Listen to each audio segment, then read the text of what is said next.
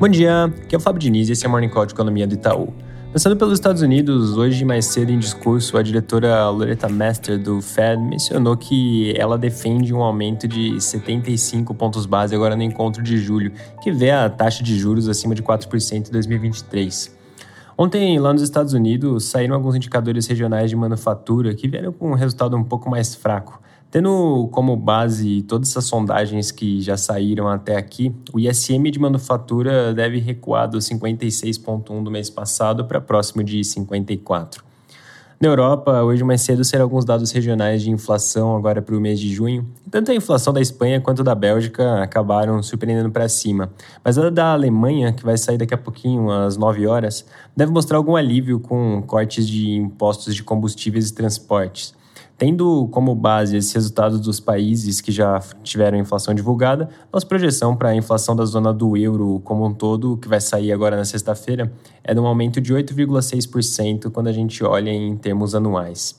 Passando para o Brasil, a discussão toda em torno da PEC 16 segue no centro das atenções, mas ainda sem avanços mais concretos. Lembrando aqui que a proposta recentemente foi reformulada e agora tem como foco principal a ampliação né, de auxílios, como o próprio programa Auxílio Brasil, por exemplo, que com esse novo texto deve aumentar de 400 para 600 reais até o final do ano.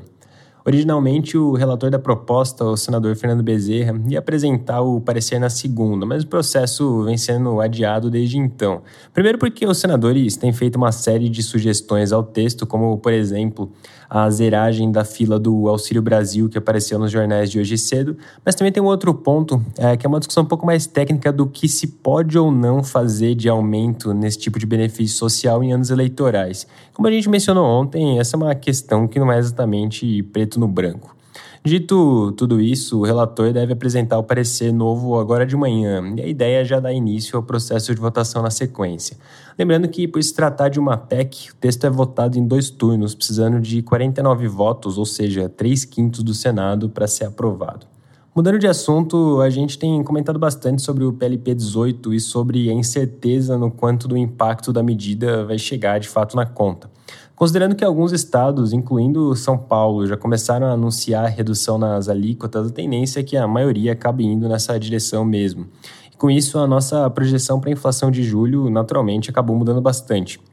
Antes era de 0,18%, agora foi para menos 0,65%. Quanto para agosto, agora a gente projeta um aumento de 0,10% comparado com 0,43% da estimativa anterior. Para o final do ano, a nossa projeção passa de 8,7% para 7,5%. Na parte de dados, ontem o Caged mais uma vez mostrou um ritmo forte, com criação de 277 mil empregos em maio, bem acima da mediana das expectativas de 181, com ganhos bem disseminados entre os setores. Lembrando que amanhã sai a taxa de desemprego, a gente volta a comentar sobre isso.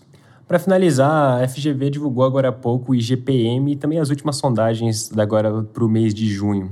Começando pelo IGPM, o índice teve uma alta de 0,59%, que ficou um pouco abaixo da mediana das expectativas 0,70%. E com isso, o resultado em 12 meses ficou praticamente estável nos 10,7%. Já em relação aos indicadores de sondagem, a confiança do comércio teve uma alta bem forte agora no, no mês de junho, enquanto a de serviços ficou praticamente estável com uma leve oscilação positiva.